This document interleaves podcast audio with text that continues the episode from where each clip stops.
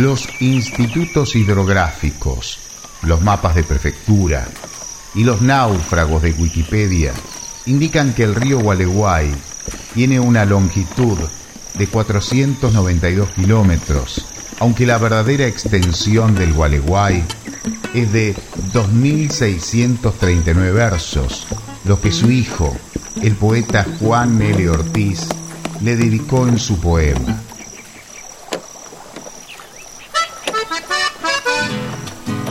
Y del río, en la canoa que rodearía la isla en la alta noche, y Raúl, y el negro Víctor, y Manuel, y Juan, ese domingo primaveral del agua y de los años, en el deslizamiento alegre hacia la cesta del mate, bajo los follajes de la vuelta, aún ligeros, la canoita nuestra, muy sensible, cosía orilla de magia.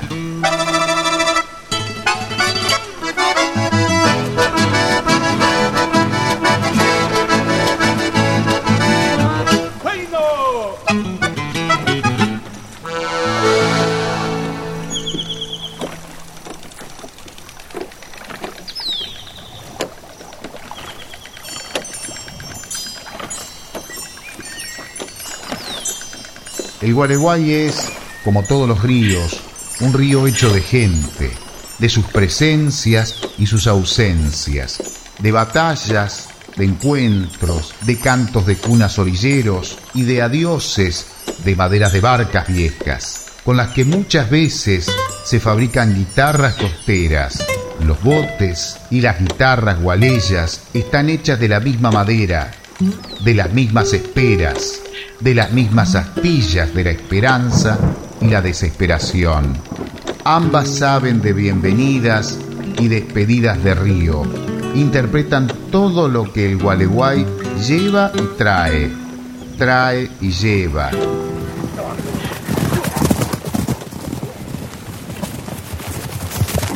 Desde la leyenda que reza que este río fue un joven guaraní a los ecos de aquel combate librado en las orillas entre artiguistas y porteños.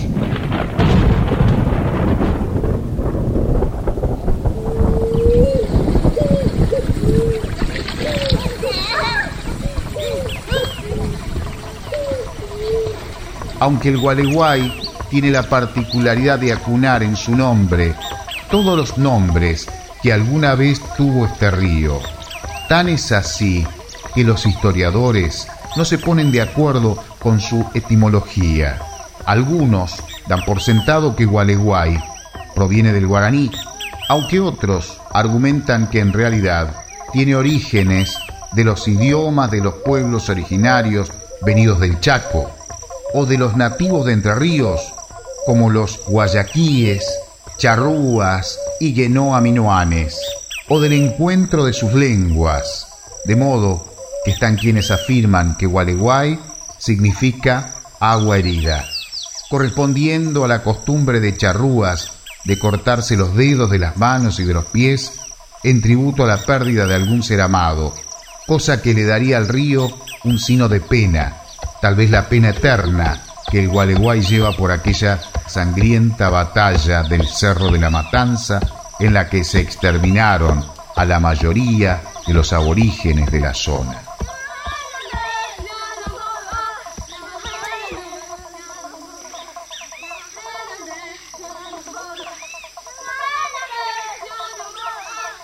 Aunque están quienes argumentan que originariamente la palabra debió ser guaguay, que significa cuánta agua.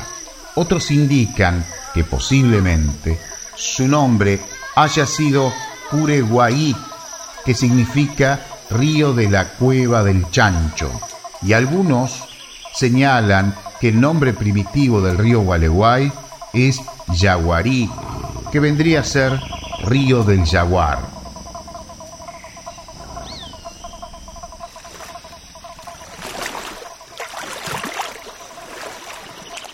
Los antiguos mapas españoles del siglo XVII le daban el nombre de Iguiguiti, que en guaraní corresponde a gran cantidad de agua que anda de un lado para otro. También hay registros que fue llamado Río de los Charrugas. Algunos cartógrafos lo señalan con el nombre de Pacú en homenaje al pez que abunda en sus aguas. Pero ¿cuántos nombres le habrán dado todos a lo que este río le transformó la vida? Porque el Gualeguay representa un eco de ecos.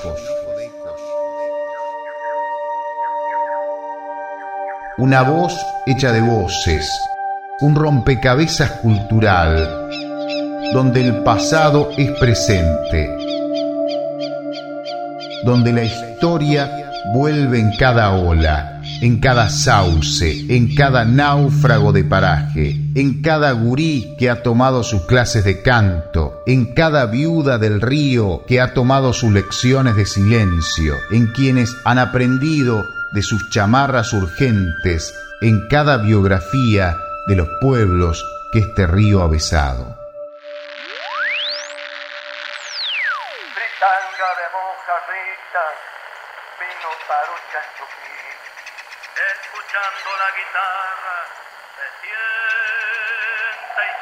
Crepín. Cojeada en Semana Santa, mate, fogón y esperar. ¿Quién nos sacó un amarillo de su vientre, Gualeguay? Además de sus muchos nombres, el Gualeguay tiene diversos colores, desde los que combatieron en sus orillas a los que se amaron en ellas los perezosos colores de los turistas, que jamás son los mismos que los de los ribereños.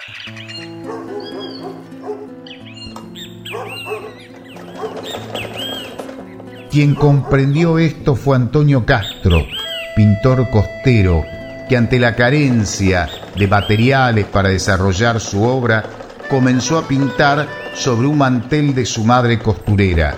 Lo que él tenía que retratar se parecía al pan y al pez que se pone en la mesa. Desde ese manté empezó a contar los diversos colores de las iscas e hijos del río Gualeguay. Allí retrató la cultura de encuentros de los pescadores, con sus fogaratas y fritangueadas de los rancheríos, de los hermanos de la interperie, de ese río que también es el vino de los que siempre esperan.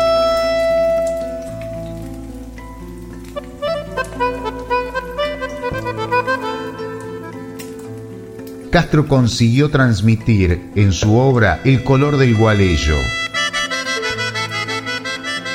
Aunque además de este pintor costero hay que destacar la figura de Cesario Bernaldo de Quirós, uno de los artistas más importantes de la Argentina. Tan es así que Leopoldo Lugones lo bautizó el pintor de la patria.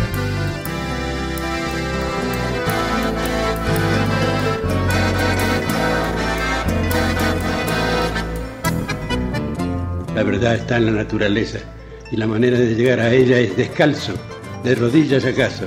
Nacido en Gualeguay, Quirós logró convertirse en uno de los pintores del centenario, aunque lo que más rescatamos de su obra es haber retratado el color de personajes del pueblo gualeyo, como en la serie Los Gauchos, en la que aparecen el curandero, el patrón, las aves de presa, las lanzas y las guitarras.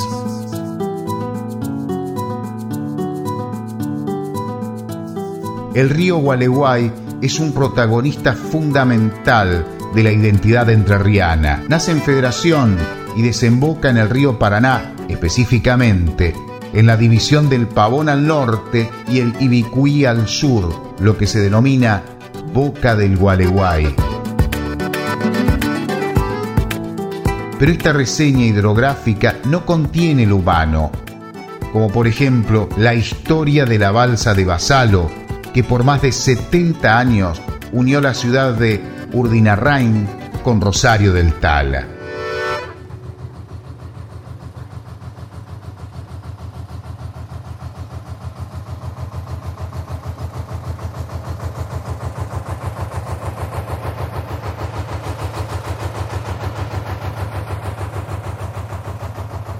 Esta balsa tiene memoria de inundación y de sequía, de viejos balseros que tenían que estar las 24 horas al servicio para cruzar carros, tractores, gente. Estos balseros, que del mismo modo que los gondolieri venecianos se convirtieron en parte del paisaje cultural de la zona, conversaron por años con cardenales, jilgueros, picapalos colorados, espaversos, verdones, ñagurutúes y las más de 100 especies de pájaros que hay en el Gualeguay. También se dejaron encantar por las chamarritas de las sirenas de sus aguas y le temieron por la noche a la presencia del Iporá, el fantasma del río.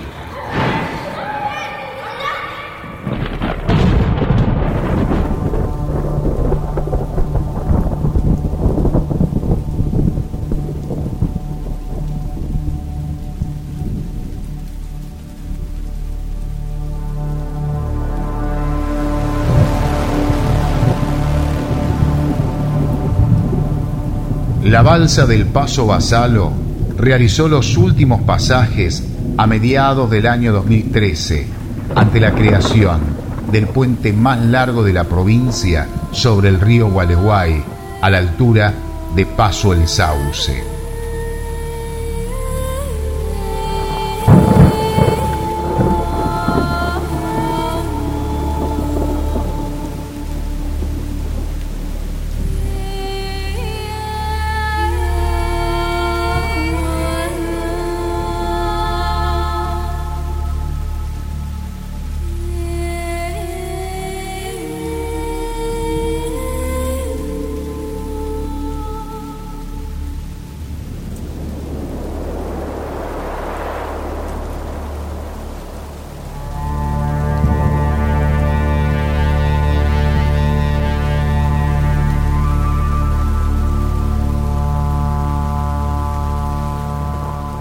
El Gualeguay, como todos los ríos, nos trae un mensaje.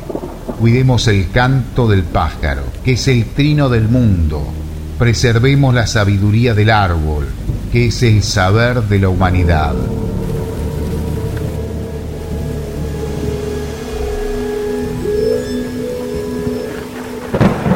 Protejamos las huellas culturales de nuestros pueblos originarios, que son las raíces de nuestra identidad.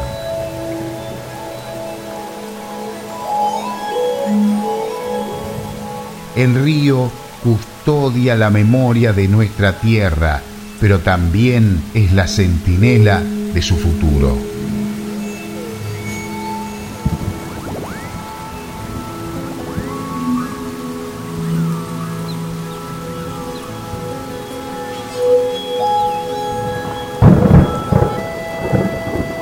Los ríos no solo nos alivian la sed, los ríos también encienden el alma de esas pequeñas patrias culturales que conforman el corazón de la Argentina.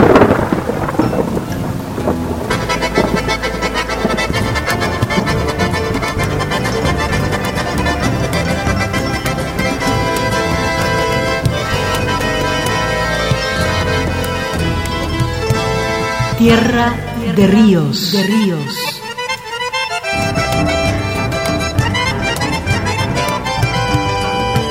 Lectura Paulo Cablan. Intervención artística Cristian Brennan. Guión Pedro Patzer. Coordinación redes Marisa Ruibal. Dirección Nacional DOC Fernando Piana.